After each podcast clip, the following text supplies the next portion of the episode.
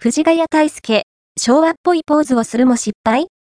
キメキメポーズで、ファンを魅了人気バラエティ番組 A スタジオプラスの公式アカウントが、インスタグラムを更新した。ゲストが磯村隼人さんだったので、金曜ドラマ不適切にも程があるにちなんで、昭和っぽいポーズで藤ヶ谷さんのは平成じゃないですか？と突っ込まれ、ポーズを変えてましたというコメントとともに公開されたのは、クールにポーズを決める藤ヶ谷大輔と笑福亭鶴瓶の姿だ。